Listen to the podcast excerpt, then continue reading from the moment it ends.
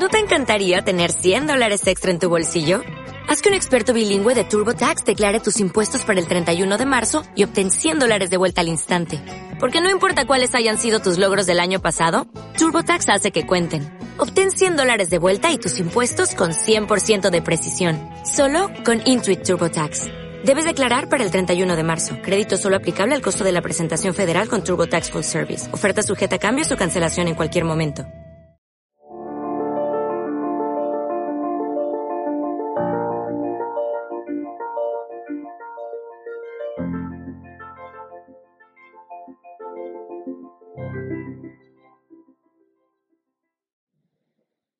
Buenos días a todos.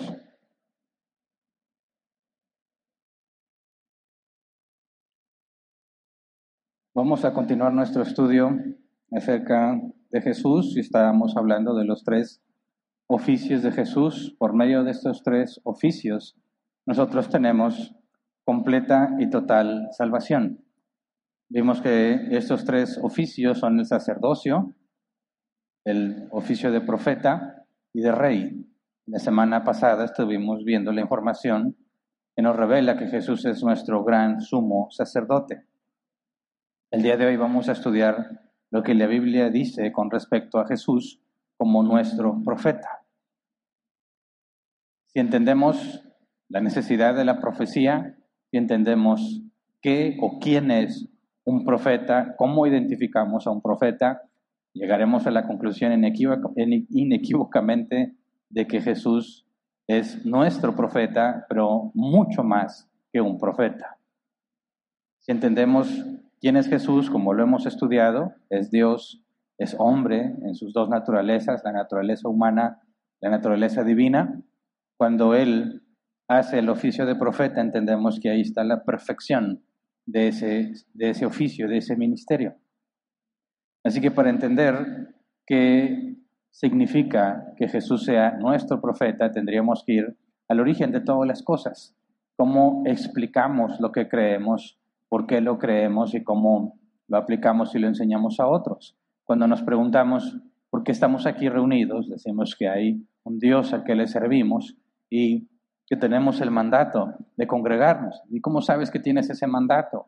Bueno, es que está revelado en las escrituras, pero ¿qué significa que está revelado en las escrituras? Bueno, que Dios usó a ciertas personas para revelar esa información y porque le crees a esas personas, ¿verdad? O porque Dios necesitaría a esas personas. Y tienes que ir analizando y retrocediendo para poder entender por qué hacemos lo que hacemos y necesitamos ir al primer versículo de la Biblia que dice que en el principio creó Dios los cielos y la tierra. Partiendo de ahí, nosotros podemos hacer un argumento de por qué es razonable pensar que hay un Dios, concluir que hay un Dios. Y de hecho, porque es el único eh, análisis, el único camino razonable en el que podemos concluir que hay algo en lugar de nada. Si partimos desde ese principio, vamos a estar conscientes de la necesidad de un profeta. Y eso nos debe llevar a la grandeza de Cristo. Así que antes de empezar a estudiar, vamos a orar así como estamos. Señor, te damos gracias por este día. Te pedimos que nos ayudes a comprender lo que dice tu palabra. Tu palabra dice que es solo por medio de tu Espíritu Santo que podemos entender. Por eso te rogamos que nos ilumines el día de hoy, que nos ilustres, que abras nuestro entendimiento, que pongas en nosotros, Señor, el conocimiento y la sabiduría para estar seguros y confiados en ti, para entender qué creemos, por qué lo creemos, cómo lo aplicamos y cómo lo enseñamos a otros. Lo pedimos en el nombre de Jesús. Amén. Bueno, partamos desde el inicio. No sé de ustedes, pero yo en mi trabajo he tenido la oportunidad de, conforme ha pasado el tiempo, ya tengo un poco más de un año, se han presentado oportunidades para hablar de por qué creo en Dios. Cuando yo entré a trabajar, obviamente es una relación estrictamente laboral, me preguntaron qué, qué religión profesaba, puse que era cristiano, pero no preguntaron más, ¿verdad? Cuando yo entré ahí, eh, nadie sabía que yo soy pastor. Eh, y así estuve casi todo un año. Nadie sabía, eh, no porque no pareciera, ¿verdad? Sino porque nunca salió el tema. Yo no puedo andar por la vida diciéndole, ¿sabes que yo soy pastor? Nada que ver, ¿verdad? Hasta que un día me descubrieron. Y me dijeron, tú, tú eres diferente, ¿tú qué crees? Eres así como religioso, ¿no? soy cristiano. Cristiano, ah, yo conozco a los cristianos. Que sí, pero soy cristiano no como los que tú conoces. ¿Sí me explico? porque ahorita ya es muy peligroso que digas que eres cristiano porque asumen que conocen a los cristianos, por lo que tristemente muchos que se dicen cristianos han hecho. digo, sí, pero no como, no como tú crees, no como los cristianos que tú conoces. Nosotros nos, enfocamos en la Biblia, ¿verdad? La Biblia es la máxima autoridad y tristemente los cristianos hacen muchas cosas que no tienen ni relación con la Biblia o contradice la propia escritura. Y eso como que les llamó la atención y empezaban a preguntar, pero ¿por qué crees en Dios? O sea, ya nadie cree en Dios. O nadie de los que tú conoces, yo conozco muchos que sí creen en Dios, pero ¿por qué crees? Porque es lo único razonable. Y me dio la oportunidad empezar a hablar del tema, ¿verdad? Obviamente no está permitido que ocupemos el tiempo laboral en ese tipo de conversaciones. Así que tuve que llevármela, porque sí tenemos autorizado hacer una especie de breaks y romper la rutina del trabajo. Como es un proceso creativo en el que estamos, se supone que tienes que estar distrayendo tu mente y no encasillarte en lo que estás haciendo para que puedas tener más creatividad. Y cuando una vez a quien yo eh, le rindo cuentas en el trabajo me escuchó hablar, me dijo, oye, ¿qué estabas hablando? Le dije, bueno, de porque yo creo que es razonable pensar que hay un Dios. Digo, ¿a qué te refieres? Y más o menos le expliqué. Dijo, ah, qué bueno, eso es útil para que se despejen. Entonces me dieron, me dieron libre eh, oportunidad para tomar esos minutos y llevarlos a razonar. gracias a Dios me ha tocado tenerlos escuchando cuando estamos razonando y no se dejan, ¿eh? intentan refutar, tratan de argumentar, pero pues, ¿qué pueden argumentar? No hay forma de refutar que Dios es la primer causa no causada, ¿verdad? Que si hay algo en lugar de nada es porque tiene que haber una primer causa. Y cuando llegamos a ese tema y les muestro que es el único camino razonable, por ese momento de tiempo lo reconocen, pero me he fijado que pasan los días y lo olvidan por completo como si Dios les permitiera tener ese destello de luz en su mente que dicen, ¿es cierto? Pero luego pasan los días y me voy ¿y tú por qué crees en Dios? Digo, ya te expliqué. Sí, pero no me convences. Digo, no estoy tratando de convencerte. Tú tienes que proveerme quizás un argumento en contra de lo que yo te digo para que por lo menos consideres que puede ser falso. Pero si no me presentas ningún argumento que demuestre que yo estoy razonando mal, no tienes de otra más que reconocer que la única forma racional de entender por qué estamos aquí es porque hay un Dios. Y algunos ya me dijeron, cierto, pero me voy a preparar para demostrarte que estás mal. Y no han podido, ¿verdad? Hasta ahorita. Pero llega el punto en que te tienes que, o surge la pregunta, ok, si hay un Dios, ok, es razonable, pero ¿por qué el tuyo? ¿Cómo sabes que si hay un Dios es el Dios de la Biblia? ¿Por qué no otro Dios de otra religión? Y además, ¿cómo puedes saber que ese Dios quiere que hagas algo? ¿Cómo conoces a ese Dios? Y no sé si recuerdan los que estuvieron aquí hace ya varios años, cuando empezamos la serie de fundamentos, una de las primeras preguntas que nos hicimos es eso. ¿Cómo podemos saber que hay un Dios? Y después de pasar por los argumentos, lógicos, racionales, llegamos a entender que Dios se revela de dos maneras. La revelación natural es esta que por medio de la creación podemos deducir que hay un creador, que cualquiera que tenga razonamiento, la, la capacidad de razonar, puede concluir en la necesidad de un creador para poder explicar toda la realidad que conocemos. Pero eso en ninguna manera nos lleva a toda la información que tenemos en la escritura. ¿Cómo podemos saber entonces que Dios quiere algo de nosotros o que Dios desea que hagamos algo o que Dios demanda y prohíbe que hagamos algunas otras cosas? No podemos conocer a Dios por medio de la naturaleza. Necesitamos que Dios se revele a sí mismo. Pero para que Dios se revele a sí mismo tendría que venir a decirnos a cada uno de nosotros información acerca de Él para que podamos conocerle. Dios tendría que explicarnos o revelarnos en términos que nosotros podamos comprender qué es Él, quién es Él, cómo es Él y qué espera de nosotros. Es ahí donde surge la necesidad de tener una revelación especial. La revelación especial no es dada a todo el género humano. La, revelación natural sí. Los cielos cuentan la gloria de Dios, ¿verdad? El firmamento es obra de sus manos. Cualquiera que razone sobre la naturaleza, como lo han hecho filósofos de la antigüedad, concluyen que debe de haber un creador. Pero eso no te revela su carácter.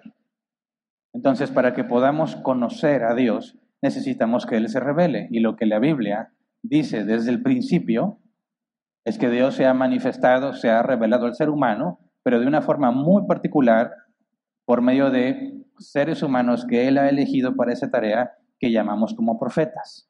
La palabra profeta es hablar por adelantado o hablar en nombre de. El primer profeta explícito que tenemos en la Biblia, es decir, donde se registre que Dios literalmente lo llamó, el primer caso es Moisés. Pero si somos estrictos en cuanto a los profetas, tendríamos que reconocer que la carta a los hebreos habla de Abel como profeta. Así que el primer profeta mencionado en la Biblia, cronológicamente, sería Abel. Abel, el que murió a manos de su hermano Caín. Fue profeta. Pero no tenemos ninguna información acerca de su llamado hasta que llegamos a Moisés, hasta que llegamos al Éxodo. Entonces, ¿cómo podemos nosotros conocer a Dios? Necesitamos que Dios nos dé información de Él mismo. Y Dios ha elegido a ciertos individuos para comunicar esa información. Pero ¿por qué habríamos de creerle? ¿Cómo podemos saber que alguien efectivamente tiene un mensaje de parte de Dios? Entonces vamos al caso de Moisés en Éxodo capítulo 3, versículo 9 al 15. Dice, han llegado a mis oídos los gritos desesperados de los israelitas y he visto también cómo los oprimen los egipcios. Así que disponte a partir. Voy a enviarte al faraón para que saques de Egipto a los israelitas que son mi pueblo. Aquí estoy Estamos leyendo parte de la conversación entre Moisés y Dios. Dios está hablando desde la zarza. Versículo 13, pero Moisés insistió, supongamos que me presento ante los israelitas y les digo, el Dios de, sus antepasados me ha enviado a ustedes. ¿Qué les respondo si me preguntan? ¿Y cómo se llama? Versículo 14, yo soy el que soy, respondió Dios a Moisés. Y esto es lo que tienes que decirle a los israelitas. Yo soy, me ha enviado a ustedes. Además, le dijo a Moisés, diles esto a los israelitas. El Señor, el Dios de sus antepasados, el Dios de Abraham, de Isaac y de Jacob, me ha enviado a ustedes. Este es mi nombre eterno, este es mi nombre por todas las generaciones. Y de este bueno, de estos versículos extraemos lo siguiente en el versículo 12 dice, "Yo estaré contigo." En el versículo 14 dice, "Esto es lo que tienes que decirle a los israelitas." Y en el versículo 15 dice, "Además, Dios le dijo a Moisés, diles esto a los israelitas. Es decir, Moisés va a ir a comunicar a los israelitas lo que Dios le ha ordenado que diga. Eso significa ser profeta. Y cuando hablamos de profetas, y estamos hablando de la Biblia, pensamos que son estos hombres elegidos por Dios y convertimos esta palabra en una especie de ministerio. Pero el estricto sentido de la palabra, profeta puede ser cualquiera que hable en nombre de otra persona. Si yo le pido a algún, alguno de mis hijos que vaya y le diga algo a su madre, a su mamá, él tendrá que decir, papá dice que esto y que esto y lo otro. Y en el sentido estricto de la palabra, lo he convertido a mi hijo en mi profeta. ¿Verdad? Cualquier persona que tú mandes con un mensaje a otra, esa persona que lleva mensaje que tú le diste es tu profeta. Entonces, cuando vemos que Dios le dice a Moisés, disponte a ir, esto es lo que vas a decir, esto es lo que vas a hacer, esto es lo que va a suceder, esto es lo que le comunicas al pueblo, tenemos a Moisés como profeta de Dios, ¿verdad? Luego vamos a Éxodo 4, versículo 1 al 9. Moisés volvió a preguntar, ¿y qué hago si no me creen ni me hacen caso? ¿Qué hago si me dicen, el Señor no se te ha parecido? Versículo 2, ¿qué tienes en la mano? Preguntó el Señor. Una vara, respondió Moisés. Déjala caer al suelo, ordenó el Señor. Moisés la dejó caer al suelo y la vara se convirtió en una serpiente. Moisés trató de huir de ella, pero el Señor le mandó que la agarrara por la cola. En cuanto Moisés agarró la serpiente, se convirtió en una vara en sus propias manos. Esto es para que crean que yo, el Señor, el Dios de sus padres, Dios de Abraham, de Isaac y de Jacob, me he aparecido a ti. Y ahora ordenó el Señor, llévate la mano al pecho. Moisés se llevó la mano al pecho y cuando la sacó la tenía toda cubierta de lepra y blanca como la nieve. Llévatela otra vez al pecho, insistió el Señor. Moisés se llevó de nuevo la mano al pecho y cuando lo sacó la tenía tan sana como el resto de su cuerpo. Si con la primera señal milagrosa no te creen ni te hacen caso, dijo el Señor, tal vez te crean con la segunda. Pero si no te creen ni te hacen caso después de estas dos señales, toma agua del Nilo y derrámala en el suelo. En cuanto el agua del río toque el suelo, se convertirá en sangre. ¿Qué es esto? La capacidad de hacer milagros. Cada que Moisés necesite o requiera dar una señal, que demuestre que efectivamente habló con Dios y que Dios le envió. Los milagros, como ya lo estudiamos, autentican al mensajero. Es la única evidencia de que efectivamente Dios lo envió. Tiene que haber algo, una señal, un evento, un suceso que demuestre que efectivamente viene de parte de Dios porque nadie en todo el universo podría haber hecho eso. Solo Dios puede hacer. Que una serpiente se convierta en vara y viceversa es algo que es contrario a las leyes naturales. Que el agua del río se convierta en sangre es contrario a las leyes naturales. Que la mano de un hombre se llene de lepra y sane inmediatamente es algo que va en contra de las leyes naturales. De esa manera, Moisés demostraría que lo que él está diciendo efectivamente proviene de Dios. Hoy en día muchos dicen ser portadores de mensajes de Dios, sobre todo los cristianos. Me imagino que la gran mayoría de los que estamos aquí tenemos esas experiencias, de que estabas tú quizás poniendo atención a la predicación o en el tiempo de la alabanza y llegaba alguien y te decía, así dice el Señor, tal y tal y tal y tal. Y a veces esperaban que lloraras. Y si no llorabas, les decía, gracias, ¿Qué te pasa? El Señor te está hablando, no endurezcas tu corazón. Ah, o sea que eres profeta. Vienes y me das un mensaje de parte de Dios. ¿Y cómo sé que ese mensaje viene de parte de Dios? Hazme una señal que demuestre que Dios te envió. Bueno, eso es lo que Dios puso en mí para ti, tú sabes si lo recibes. Imagínate que Moisés hubiera dicho eso. Y Moisés llega y dice, israelitas, Dios me dijo así, sea, ¿Y cómo te vamos a creer? Ah, bueno, Dios es lo que Dios puso en mi corazón. Si no me quieres creer, allá tú. ¿Cuándo hubiera sacado a los israelitas? Nunca. Cuando alguien asegura que trae un mensaje porque Dios se lo dio, tiene que autenticar que efectivamente Dios lo envió. Pero se ha vuelto tan trivial que me acuerdo que escuchaba la alabanza en otras partes. Esto es lo que Dios puso en mi corazón para ustedes. Y Dios me dijo esto. Y estaba yo caminando y Dios me dijo tal. Ahora resulta que más que al propio Moisés, Dios les daba mensajes y mensajes y mensajes y no hay ni prueba alguna de que efectivamente Dios los ha llamado a ese ministerio. Por eso, en la escritura se piden dos cosas. Número uno, si alguien dice que habla de parte de Dios, se tiene que cumplir eso que dijo. Y si alguien asegura ser profeta, o sea, alguien que Dios ha elegido para estar comunicando su voluntad, tiene que haber señales milagrosas que lo demuestren. Vamos a Deuteronomio 18, 17 al 19. Moisés, por medio de Dios, revela que habría otro como él. Deuteronomio 18, 17 al 19. Y me dijo el Señor, está bien lo que ellos dicen por eso levantaré entre sus hermanos un profeta como tú. Pondré mis palabras en su boca y él les dirá todo lo que yo les mande. Si alguien no presta oído a las palabras que el profeta proclame en mi nombre, yo mismo le pediré cuentas. Moisés profetiza, dice de parte de Dios que Dios levantará a otro como Moisés. Y tenemos la evidencia bíblica de que Dios levantó a otros hombres, ¿verdad? Elías, Eliseo, Jeremías, Ezequiel, etcétera, etcétera. Pero ninguno fue como Moisés. Sí, Elías y Eliseo hicieron milagros. quizás más de los que Dios hizo por medio de Moisés. Ezequiel Jeremías no hicieron milagros, pero profetizaron. Pero ¿qué hace distinto a Moisés del resto de los profetas del Antiguo Testamento? Que por medio de Moisés Dios estableció un pacto con los israelitas, ¿verdad? Dios no hizo eso con ningún otro profeta del Antiguo Testamento. Aunque tuvieran señales para hacer, el don para hacer señales milagrosas, o que se cumpliera lo que había profetizado, ninguno fue usado para establecer un pacto. Cuando Moisés dice que Dios le dice que levantará a otro como Moisés, no podemos pensar que los profetas del Antiguo Testamento son el cumplimiento de esta profecía, porque ninguno hizo lo que Moisés hizo ser un mediador de un nuevo pacto.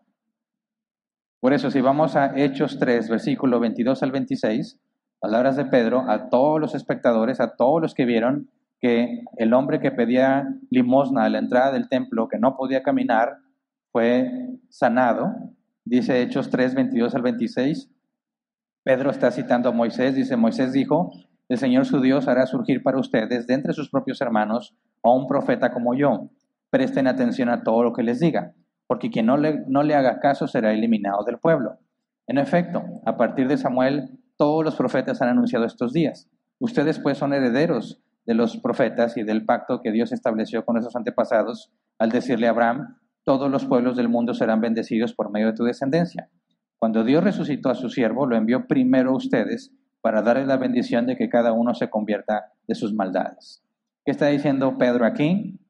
El profeta que Moisés habló, que sería como él, es Jesús, el que resucitó.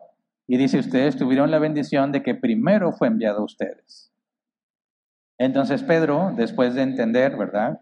Toda la obra del ministerio de Cristo, reconoce ese profeta profetizado, no puede ser ninguno de los profetas del Antiguo Testamento. Debe ser Jesús. ¿Por qué? Porque por medio de Jesús se estableció un nuevo pacto. Lo único que distingue a Moisés de todos los profetas del Antiguo Testamento es que Dios estableció un pacto por medio de él.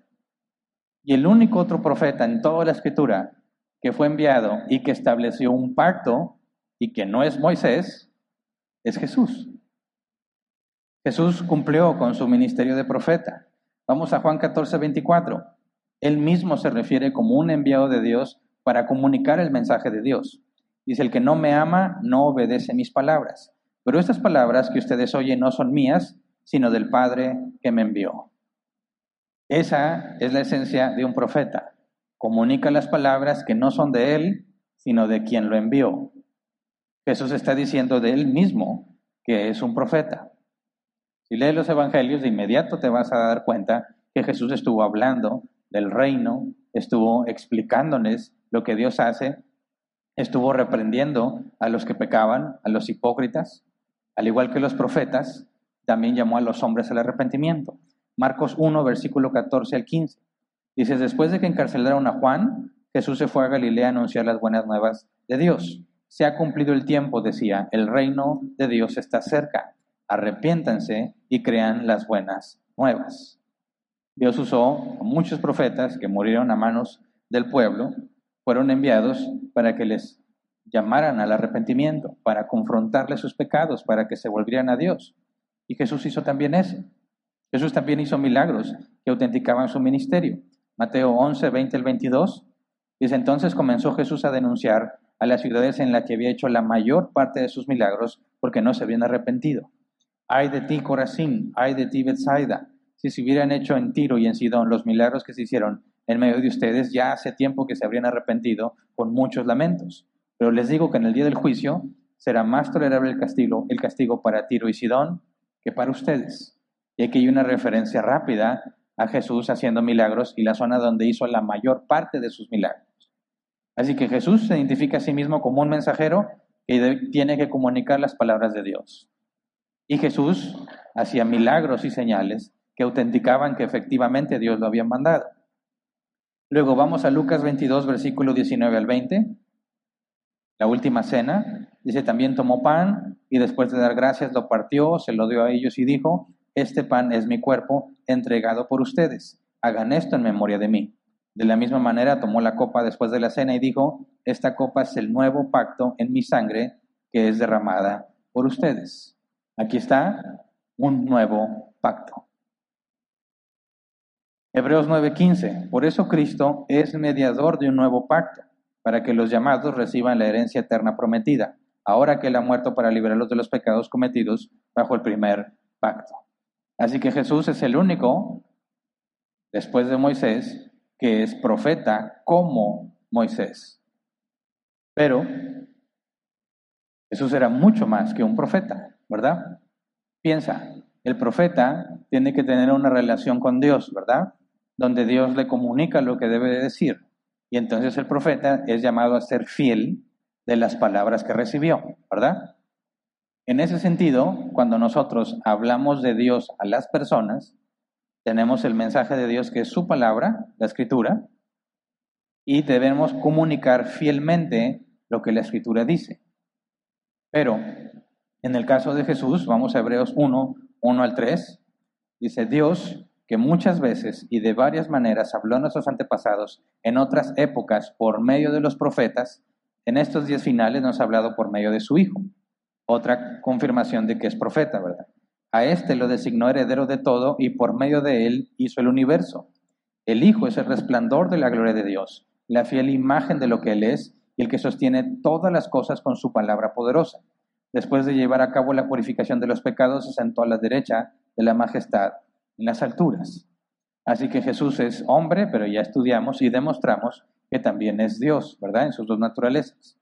Eso hace único a Jesús, porque el profeta tiene que acudir a Dios para obtener revelación y comunicarla a los hombres.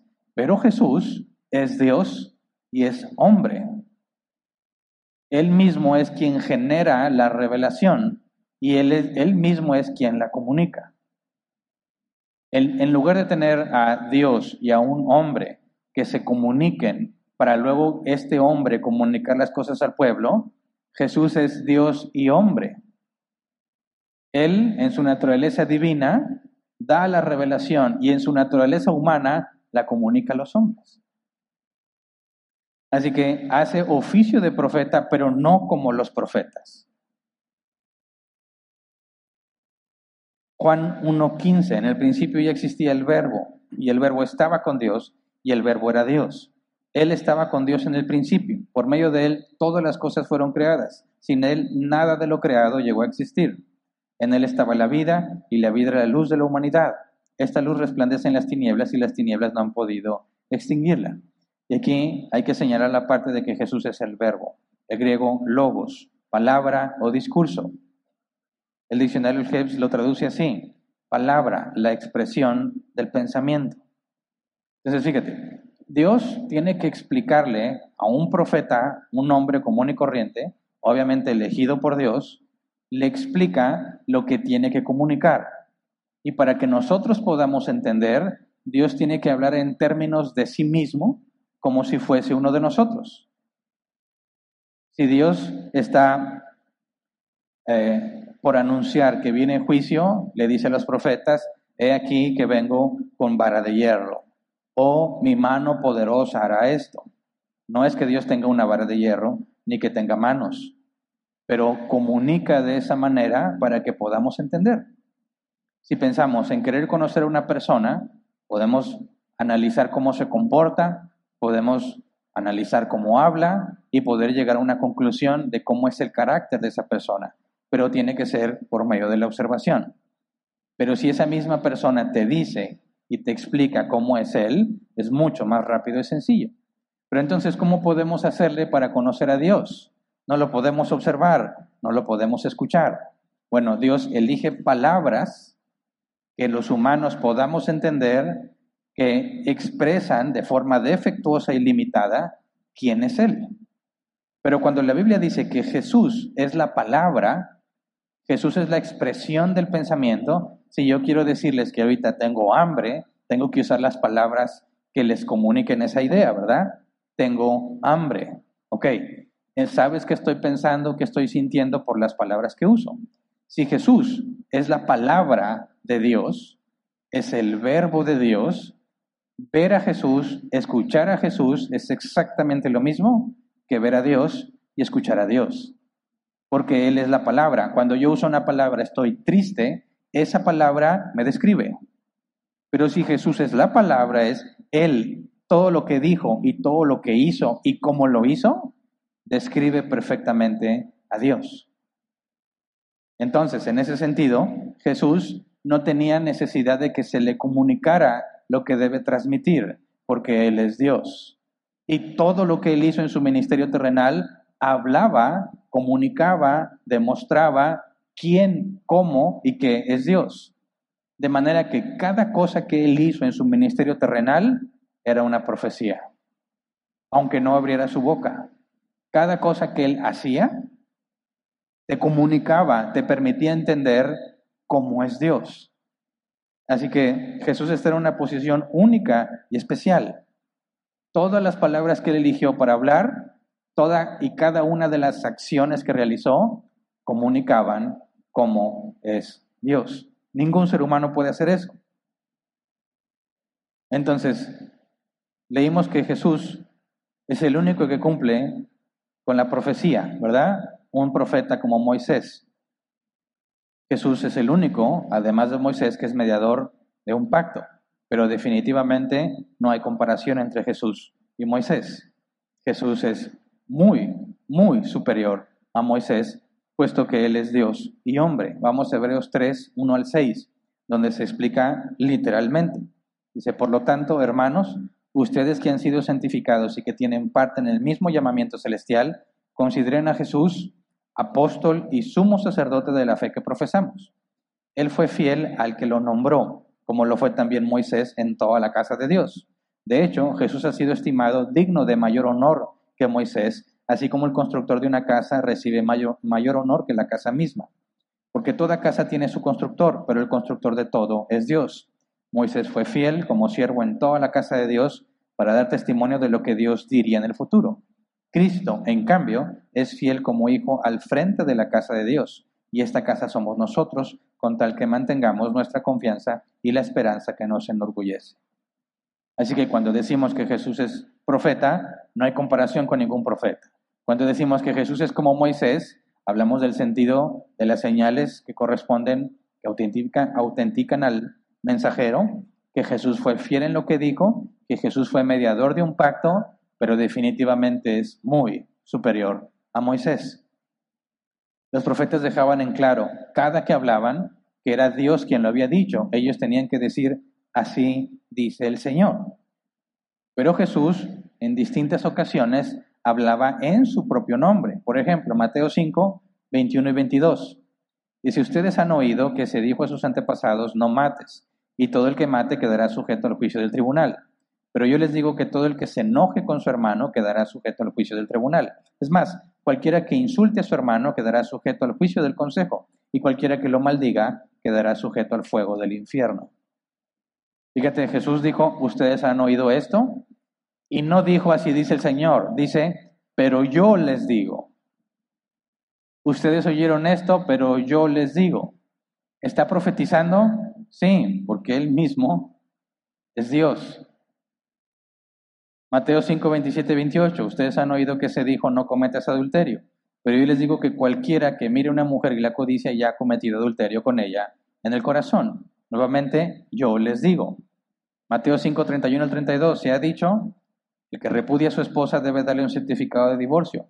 Pero yo les digo que, excepto en caso de inmoralidad sexual, todo el que se divorcia de su esposa la induce a cometer adulterio y el que se casa con la divorciada comete adulterio también. Y si sigues leyendo ese capítulo te vas a encontrar más, pero yo digo, y yo digo, y yo digo. Ningún profeta puede hacer eso. Solo el profeta que es Dios y hombre al mismo tiempo. Jesús dijo cosas de sí mismo que ningún, ningún profeta fue enviado a decir. Juan 14, versículo 6 al 7. Yo soy el camino, la verdad y la vida, le contestó Jesús. Nadie llega al Padre sino por mí. Si ustedes realmente me conocieran, conocerían también a mi Padre, y ya desde este momento lo conocen y lo han visto. Dice dos cosas Jesús.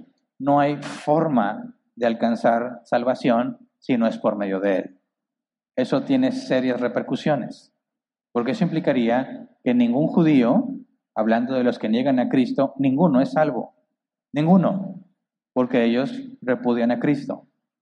Ningún musulmán es salvo, porque ellos, aunque reconocen que Jesús era profeta, aseguran que la Biblia miente y en realidad no murió, sino que pensaban que estaba muerto.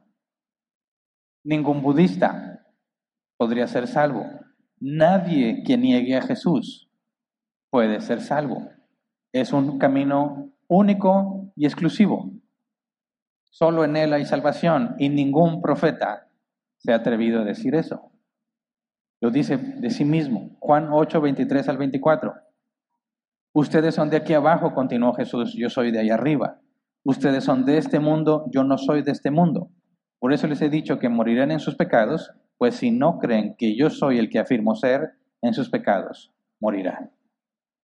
Entonces las afirmaciones de Jesús demuestran que, a pesar de que es profeta, es mucho más que un profeta. Pero es por medio de él de quien tenemos la revelación. Y aún hoy en día, Jesús encomendó a su Espíritu Santo, ¿verdad? Para que nos guíe a toda verdad, para que nos permita entender lo que la Escritura dice. Es encomendado de parte de Jesús, dice, les enviaré al consolador. El Padre envía al Hijo, el Hijo envía al Espíritu Santo. Y el Espíritu Santo es el que hoy en día nos ayuda a entender la revelación de Jesús. Jesús sigue haciendo su labor de profeta no terrenalmente como lo hizo, sino por medio de las escrituras. Seguimos aprendiendo de quién es Dios. Por ejemplo, si te preguntara, ¿cómo reaccionaría Dios? Por ejemplo, si entrara a donde estamos reunidos y nos viera haciendo cosas incorrectas, inapropiadas para el propósito por el cual estamos reunidos. ¿Qué haría Dios? ¿Cómo podría responder a esa pregunta? Tendrías que pensar, ¿qué cosas hizo Jesús en una situación similar?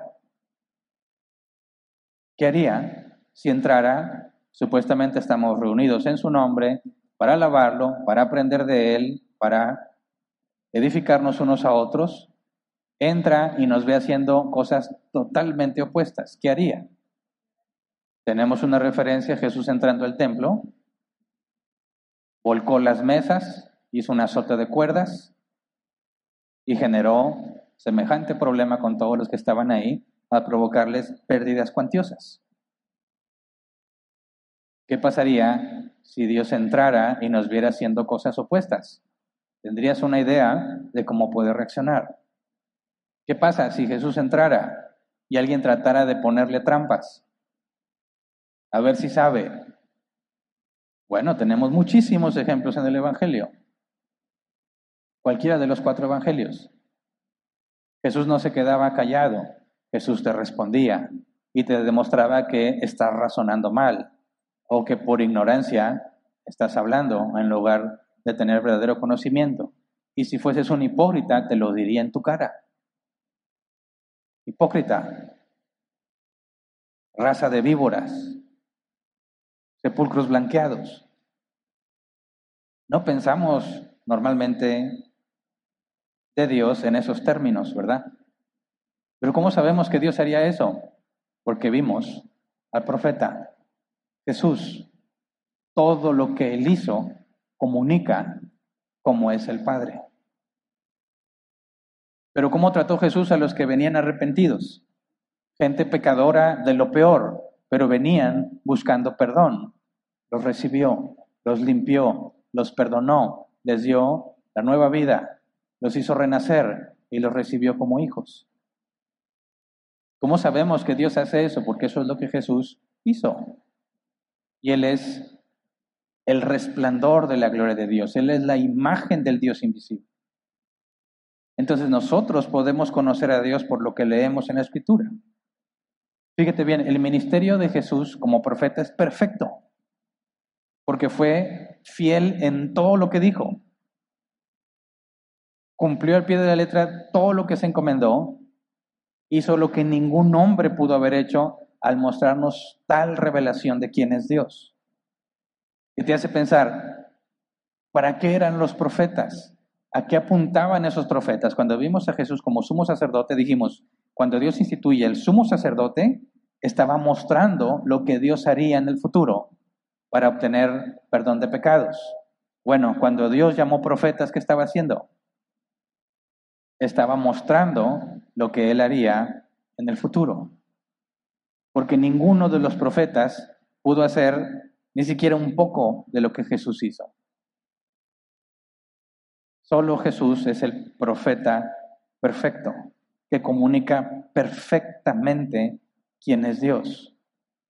Entonces, cuando vemos la institución del sacerdocio, nos está hablando de Cristo. Cuando vemos a hombres llamados como profetas, nos está hablando de Cristo. Y si Dios lo permite, la próxima semana veremos que cuando Dios ya estableció reyes, también está hablando de Cristo. Pero nos da un poco de información valiosa. Cuando estemos en la eternidad y moremos junto a Jesús, ¿cómo vamos a aprender de Dios? ¿Cómo vamos a conocerle cada vez más? ¿Cuál sería la respuesta? Por medio de Jesús. De manera que Jesús es profeta eterno. Relacionándonos con Él, aún en la eternidad, puesto que nosotros seguimos siendo limitados, al relacionarnos con Él, al escucharlo hablar, al escucharlo obrar, vas a entender y vas a tener revelación cada vez más de cómo es Dios, de manera que nunca vamos a terminar. No sé cómo nos vamos a organizar para hablar con Él. Sabemos que Él es omnipresente, pero va a estar en su naturaleza humana. ¿Cómo nos organizaremos? No sé. ¿Tienes que hacer una cita? ¿Habrá internet? ¿Sesiones en línea? No sé, pero ¿quién no va a querer hablar con Él? ¿Quién no va a querer sentarse a escuchar cosas que no se revelaron en la Escritura? ¿Quién no querría sentarse a sus pies para pedirle que nos explique lo que no quedó claro para nosotros en la Escritura? ¿Quién no querría sentarse a los pies para decir, a ver Jesús, resuélvenos la duda? ¿Tenían razón los paidobautistas o no? ¿Cuál era la estructura correcta del gobierno de la iglesia? ¿Tenían la razón nuestros hermanos presbiterianos? Y ahí Jesús va a decir con claridad quién tenía la razón y quién no, pero ya no para discutir, ¿verdad? Sino para conocer, para aprender. Señor, explícanos. ¿Interpretamos bien Apocalipsis? Señor, ¿cómo es que Abel fue llamado a ser profeta? ¿El libro de Enoch contenía verdad? ¿O fue inventado por alguien que se le ocurrió? ¿Cuántas preguntas quisieras hacerle? Señor, ¿por qué no nos explicaste esto en la palabra? ¿Por qué ocultaste esta información de los evangelios? Y tendremos respuesta. Será un deleite estar sentado a sus pies, escuchándole, dándote cuenta de lo que se te permitió entender y por qué, y de lo que no se te, no se te permitió entender y por qué. ¿Cuántas cosas querrías preguntarle? De tu propia vida, Señor. Hubo una ocasión en que tú hiciste esto y esto y nunca entendí por qué. Explícame y te lo va a explicar. Es que eras bien necio, Hernán. Oh, pues sí. si te hubiera dado eso, no me hubiera seguido. Todo tendrá sentido. Podrás meditar en todo lo que hiciste en tu vida y decirle, Señor, ¿por qué permitiste esto? ¿Por qué me quitaste esto? ¿Por qué sí me diste cuando no lo merecía? Y vas a obtener una respuesta de sus labios. Y te vas a dar cuenta del gran amor que te tuvo siempre, aunque en esta vida no éramos del todo conscientes. Y seguirás aprendiendo de cómo es Dios por cómo te trató. Pero espérate que oigas la historia de los demás. Y qué fue lo que permitió en ellos y por qué. Y cómo eso los llevó a amar más a Dios. Y entonces vas a ver a Dios de otra manera. ¿Cuándo vas a acabar Nunca. Nunca. Señor, ¿había vida en otros planetas? ¿Qué onda con los ovnis? ¿Si eran otra creación? ¿Era la NASA? ¿Quién era? ¿Qué había en el área 51? ¿Qué cosas querrías preguntarle? Es omnisciente. Yo programaría sesiones todos los días, la mayor parte del tiempo. Y ni siquiera hay una lista, ahí van saliendo todas las preguntas. Imagínate qué significará entender que Dios te permitió entender y te negó entendimiento para que siguieras sus caminos. La profundidad del plan perfecto de Dios para tu vida debe ser asombroso. Así que sí, Jesús nos puede revelar lo que ningún profeta puede revelar desde el principio de la creación. Señor, ¿Cuándo fueron creados los demonios? ¿Cuándo se reveló Satán? ¿Y para qué quieres saber eso? Porque quiero saber, la Biblia no lo revela. Entender a mayor profundidad el plan de Dios. Hay tanto, tanto por saber que no nos ha sido revelado, pero Él tiene esa revelación. Así que cuando vemos a Jesús como profeta, decimos es nuestro profeta. ¿Por qué nuestro? Porque nos sigue revelando quién es el Padre. Nos sigue comunicando y no dejará de hacerlo en toda la eternidad. Es nuestro profeta porque por medio de él profundizaremos en el conocimiento de Dios. Ahora lo hacemos por medio de su palabra. Nos sentamos, meditamos en lo que él dijo.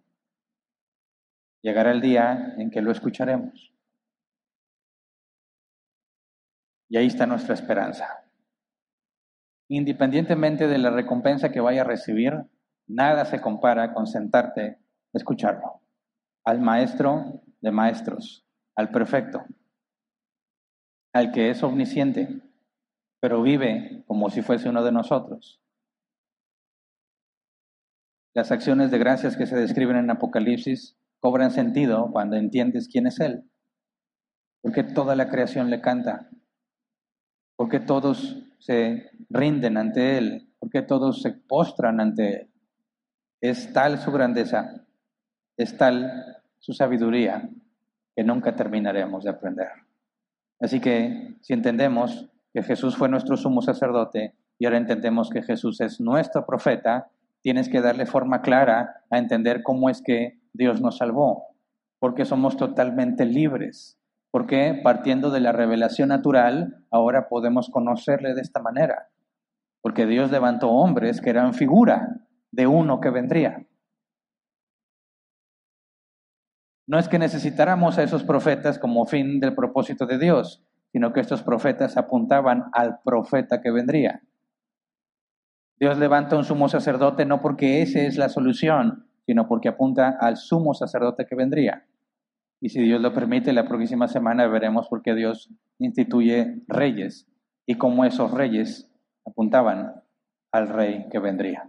Y que vamos a ponernos de pie y vamos a orar.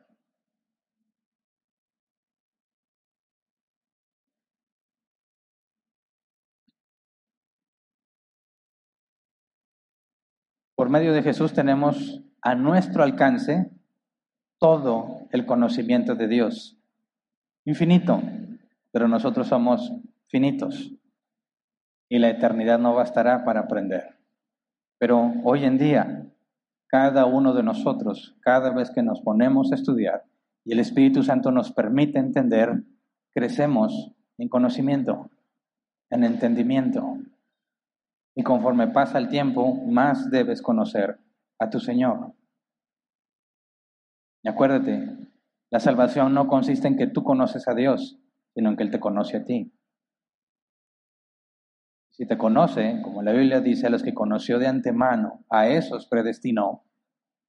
Si te conoce, se ha revelado a ti. La revelación especial que no es dada a todos los hombres, nos fue dada a nosotros. Y somos llamados a ser testigos fieles. Fieles a lo que hemos escuchado de Él, a lo que hemos entendido de Él, y debemos comunicar con fidelidad lo que la Biblia dice, aunque no resulte agradable a las personas. Hablamos del amor de Jesús, ¿sí? Y también de su ira. Hablamos de su bendición y también de cómo reprendió. Nos bendice y nos reprende. Nos da días buenos y días malos. Y hablamos de lo uno y de lo otro, porque toda esa es revelación de Dios. No ocultamos partes para hacer agradable a la gente. No sacamos las cosas de contexto para que la gente venga a la iglesia. Decimos la verdad de la Biblia y Dios decide quién viene a la iglesia. Por eso no estamos comprometidos con ningún ser humano. No estamos comprometidos en ser atractivos. Estamos comprometidos con la verdad. Y para eso todos tenemos que trabajar juntos, ¿verdad? Así que vamos a orar para agradecer a Dios. Señor, palabra dice que levantaste hombres defectuosos para cumplir, Señor, con tu tarea de llevar el mensaje. De forma similar, tú has ordenado que prediquemos el Evangelio a toda criatura. Que enseñemos a otros a guardar todas las cosas que tú has mandado. Cuando nos reunimos, Señor, cuando estamos en cualquier otro lugar, hablamos de ti, hablamos del Evangelio, Señor, concédenos ser fieles al predicar tu Evangelio, a no diluirlo, a no torcerlo, cortarlo, sacarlo de su contexto para atraer a las personas. Señor, solo tú puedes atraer a los que has llamado. Trae a los que tú has elegido para salvación, Señor, a pesar de nuestros defectos. Concédenos ser, como Pablo le decía a Timoteo, como obrero fiel, que no tiene de qué avergonzarse porque hace buen uso de la palabra. Concédenos, Padre, comunicar con fidelidad tu mensaje, lo que es agradable y lo que no, lo que nos da alegría y gozo, Señor, y lo que nos produce respeto, temor y reverencia. Concédenos predicar el Evangelio completo, Señor.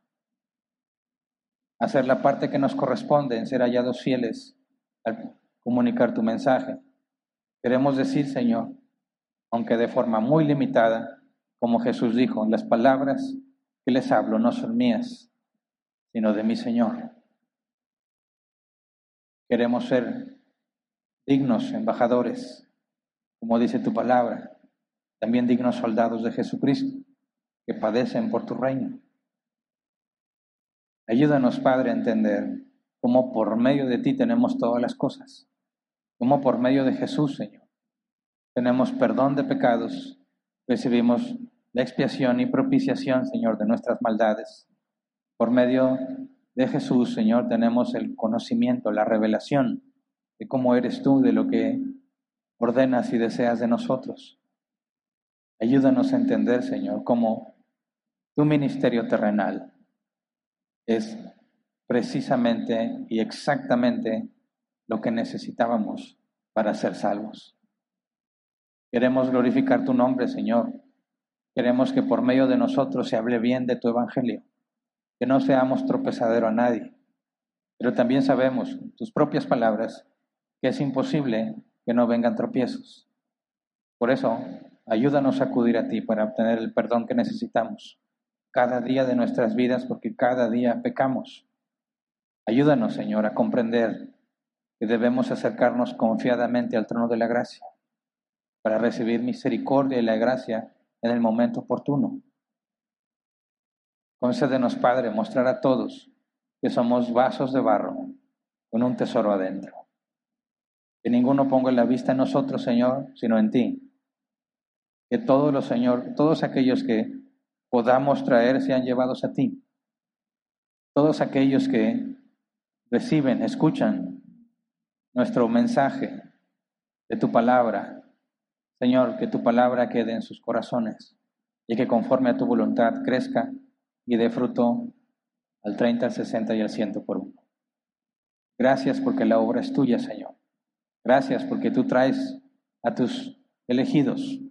Gracias porque a pesar de nosotros, Señor, nos usas para glorificar tu nombre. Concédenos seguir haciéndolo, Señor, hasta el fin de nuestros días.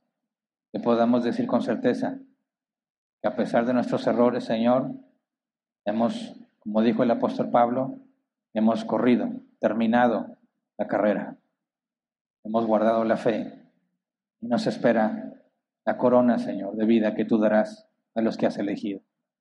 Concédenos llegar al final de nuestros días con una conciencia tranquila, sabiendo que nos hemos sujetado a ti, que cuando pecamos hemos acudido a ti, Señor, y eso nos has dado arrepentimiento, y que hemos sido fieles al predicar tu evangelio y al instruir a nuestros hermanos para que pongan por obra todo lo que has mandado. Gracias, en el nombre de Jesús. Amén. Pueden sentarse. Pasemos a la sección de preguntas. Dedicaremos como máximo 15 minutos a responderlas. Si la pregunta no tiene nada que ver con el tema, la dejamos al último. Si hay tiempo, trataré de responderla.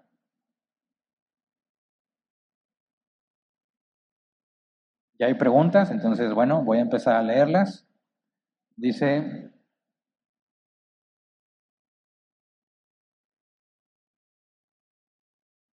hola pastor, buenos días. Es una bendición lo que hace en su trabajo. Que Dios le bendiga a usted y a su familia. ¿Me podría explicar esto? Y más Mateo 11:30.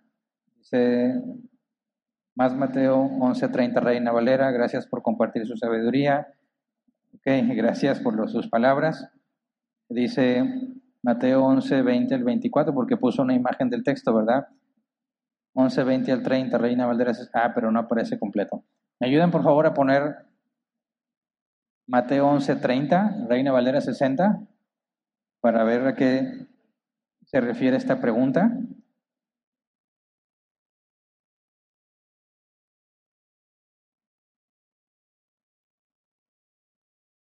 ¿O es más rápido que yo le busque?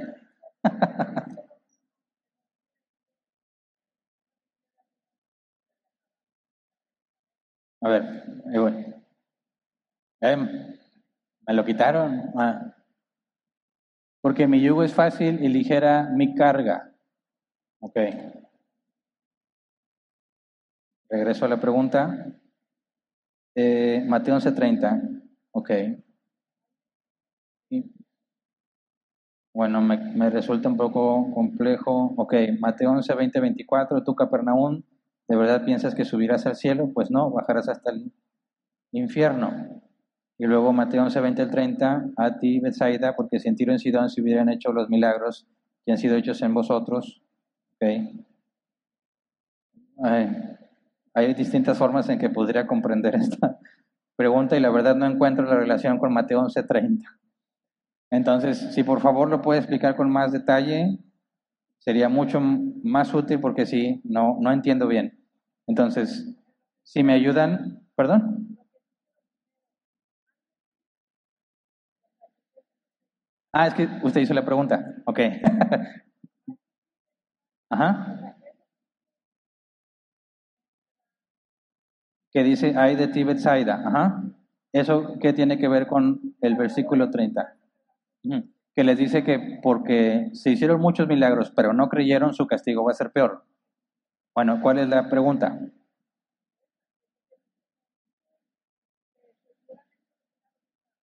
Ah, ok. bueno, lo que pregunta es, ¿a qué se refiere con si se hubieran hecho los milagros? O sea, ¿por qué es peor el castigo? Porque si en Tiro y en Sidón fueron castigados por su maldad, y no se les dio la oportunidad de ver a Dios manifestado, como para que se humillen ante Él y reconozcan que están mal, pero a ellos sí se les dio las señales milagrosas para que vieran que efectivamente habían recibido un profeta y ellos no se arrepienten, por lo tanto tienen mayor culpa que los que no se arrepintieron pero no tuvieron evidencias. Eso nos demuestra que aunque todo pecado es maldad, a la hora del juicio sí habrá castigo proporcional. Todo pecado es pecado y Dios aborrece el pecado, pero hay pecado que merece mayor condenación que otros. Y en ese caso, por la evidencia que se les da y aún así se niegan a reconocer, su castigo será mayor. A eso se refiere. Muy bien, dice Alex García, ¿cómo es que tendremos conciencia en el cielo para hacer tales preguntas? ¿Y cuál sería la explicación bíblica? Bueno, si te fijas bien, bíblicamente se describe el ser humano en la parte material y la parte espiritual, ¿verdad? Y sabemos, por lo que dice la escritura, que cuando mueres hay una separación entre la parte espiritual y la parte material, el cuerpo muere, pero el alma continúa. Y tienes, por ejemplo, en Apocalipsis las almas de los decapitados que le dicen a Dios hasta cuándo Dios justo no juzgarás a los que moran en la tierra. Lo que nos demuestra es que tienen conciencia de quiénes son y tienen memoria de lo que ha sucedido. Cuando pasamos al estado intermedio, es decir, cuando morimos, pero uno es la resurrección de los justos, estamos en una etapa donde estamos con Cristo, tenemos conciencia de quiénes somos y esperamos la resurrección. De hecho, sabemos por los registros en Apocalipsis que hay una multitud con vestiduras blancas que están agradecidos y le cantan al Cordero, no podría haber gratitud si se te borra la memoria, ¿verdad? Entonces, en el alma, en la parte espiritual, alma-espíritu, que lo entendemos como lo mismo, ahí está nuestra conciencia. Claro que necesitamos nuestro cerebro para interactuar, ¿verdad? Y tener acceso a esa memoria mientras están en el cuerpo. Pero la evidencia indica que nuestra alma contiene nuestra conciencia, nuestros pensamientos, nuestro intelecto y nuestra memoria. Por eso, cuando estemos allá, sabremos quiénes somos y qué ha sucedido con nosotros. Y eso es lo que va a hacer que estemos agradecidos. De hecho, no tendría mucho sentido que pasemos en este, por este mundo creciendo a la estatura del varón perfecto, aprendiendo a juzgar, porque dice el apóstol Pablo que juzgaremos a los ángeles, y Jesús dice que la responsabilidad de gobernar o de juzgar es según tus obras, según hayas multiplicado.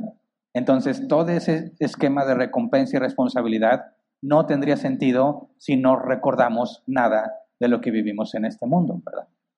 Por eso, aunque no hay un pasaje que literalmente diga y te vas a acordar de todo, por medio de la revelación y los distintos pasajes podemos deducir sin problema que somos seguiremos siendo conscientes de quiénes somos y tendremos memoria de lo que sucedió con nosotros. Siguiente, Tiffany Muñoz. Buenas tardes, pastor. Comentaba que cuando Jesús habló no decía que venía de parte de Dios, sino que usaba el yo digo. Mi pregunta es, en el Antiguo Testamento Dios les hablaba a sus siervos por visiones, sueños. Tenemos casos en la Biblia que lo mencionan. Hoy en día sigue vigente esa forma de Dios de comunicarse con nosotros. ¿Es bíblico que en iglesias enseñen que Dios debe darnos sueños para comunicarnos cosas? Bueno, primero una aclaración. Sí, Jesús dejó en claro que sus palabras no eran de él, sino de su Padre. Pero yo especifiqué que en ordenanzas de cómo debían aplicar la ley, Jesús no decía así dice el Señor, sino que decía yo digo, con autoridad para cambiar la forma en la que debería aplicarse la ley. No está cambiando la ley, sino cómo debería de aplicarse. Y eso, aunque lo hace de parte de Dios, Él usa su propio nombre para decir yo digo, lo cual tiene sentido sí y solo si Él es Dios, ¿verdad? Pero luego con respecto a lo demás, Dios puede hablarnos por medio de sueños y visiones, ¿sí?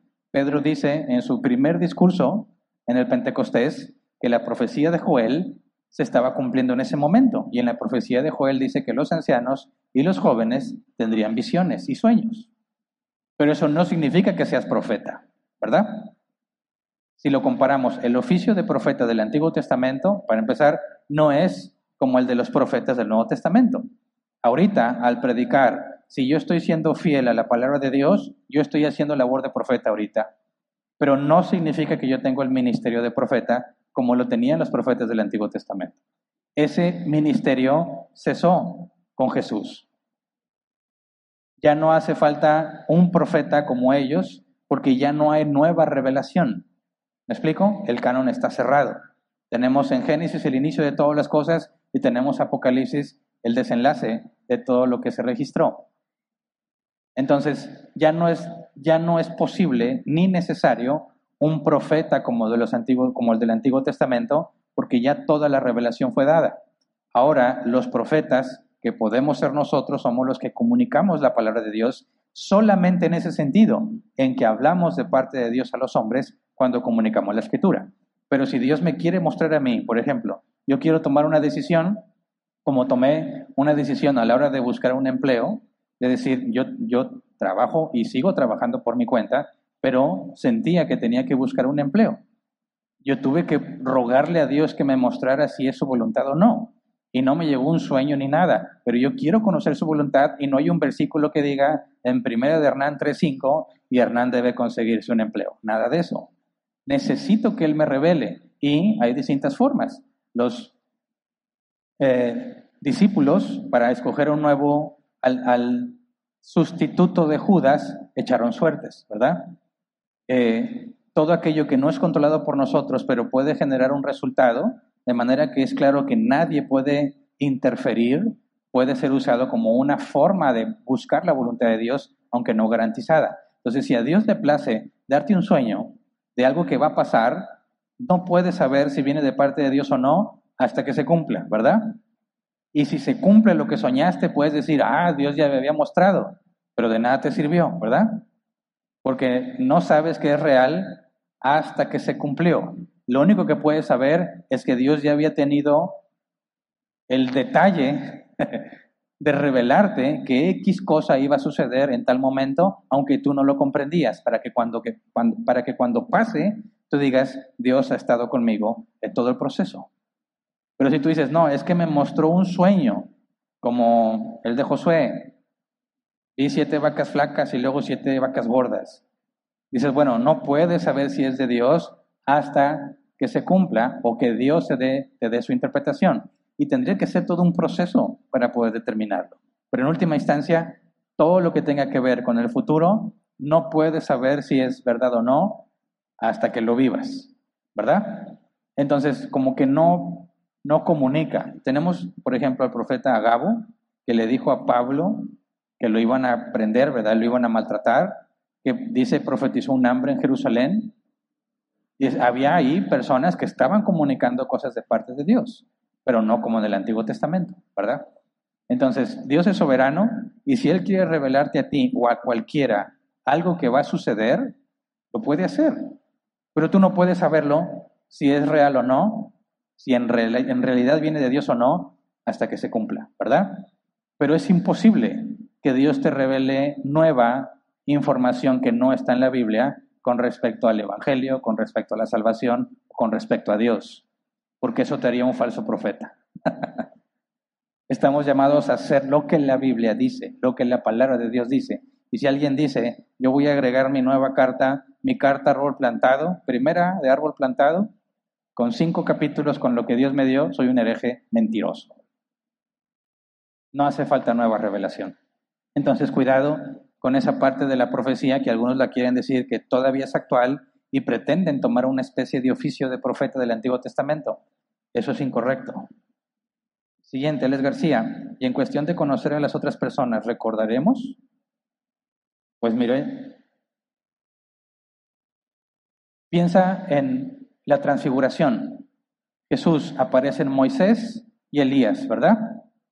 ¿Cómo es que los discípulos, los tres que estaban ahí, reconocieron quién era Moisés y quién era Elías? No había fotos, ¿verdad? Ni había un retrato de Moisés como para decir, ¿se parece mucho a la foto de Moisés? No, sabían que eran Moisés y Elías, aunque jamás en su vida los habían visto. ¿Cómo supieron? Dios se los reveló, ¿verdad? Cuando eh, Saúl va a consultar a la pitonisa porque quiere hablar con Samuel y Samuel aparece. Hay un ejemplo claro, Samuel está consciente, dice, ¿quién me despertó de mi sueño? Y reconoce a Saúl que está delante de él. Y Saúl reconoce a Samuel. Aunque estaba muerto, se le es permitido manifestarse y lo reconocen como Moisés y Elías. Eso nos lleva a pensar que en la resurrección no voy a tener que ir a preguntarte, ¿y tú quién eres? Como los discípulos no requirieron que se les informara quién era Moisés y quién era Elías, porque va a quedar manifiesto. Acuérdate que una de las promesas a la iglesia es que se te dará un nombre nuevo. Y ese nombre refleja o demuestra quién eres y cómo eres tú. Por eso creo yo que en base a esa evidencia bíblica, cuando llegue la resurrección, voy a estar buscando a Adán y Eva con mucha prisa. Y le voy a decir a Eva, ¿por qué? Explícame, por favor, ¿por qué? No, no te interesaría eso. Y luego Adán, ¿cómo? como Adán. Tú estuviste viendo todo. No tendría, creo yo, no voy a tener que decir, oye, ¿alguien sabe quién es Adán? No, nunca. ¿Quiénes podrían decir, ah, sí lo vi por allá? ¿Cuánto te tardarías a encontrar a aquellos que fueron contemporáneos a Adán entre la multitud de salvos? Por eso creo que la forma en que nos conoceremos va a ser diferente. Pero bueno, es mi opinión, ¿verdad? Cuando lleguemos allá lo sabremos. Siguiente, William Medina, si Satanás no se reveló, ¿es un enviado de Dios? Si Satanás no se reveló, no, sí se reveló, ¿verdad? El primer pecado registrado en la escritura es de él. Cuando le dice, no morirás, es el primer pecado registrado en la escritura. Antes que Eva está el pecado de Satán. A Eva se le da perdón y a Adán, pero a Satán se le enjuicia directo, es condenado de inmediato. Entonces, si tú te refieres a una situación hipotética en la que Satanás no se revela, ¿sería un enviado de Dios? No, tampoco, no tenemos nada de información de eso. Tenemos a Gabriel, a Miguel, o sea, el ángel Gabriel, el ángel Miguel, que comunicaban algún mensaje y ya no tenemos referencia a ningún otro. ¿Podríamos decir que Satán podría ser usado? Es imposible decirlo con la información bíblica. Bueno, se acabó el tiempo. Muy bien, entonces despedimos la transmisión y si Dios quiere nos vemos la próxima semana.